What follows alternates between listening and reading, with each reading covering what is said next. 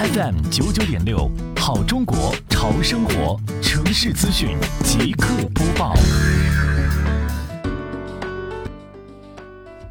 为落实杭州市禁止销售燃放烟花爆竹的管理规定，围绕美丽杭州创建、迎亚运城市环境大整治、城市面貌大提升长效管理工作，杭州市西湖区双浦镇联合属地行政执法中队、市场监管、公安等部门，持续开展销售烟花爆竹专项检查，以辖区范围内园圃街、周浦街商业集中区块以及村社范围内。零散小卖铺为重点，严厉打击销售燃放烟花爆竹行为，为辖区营造安全有序的节日氛围。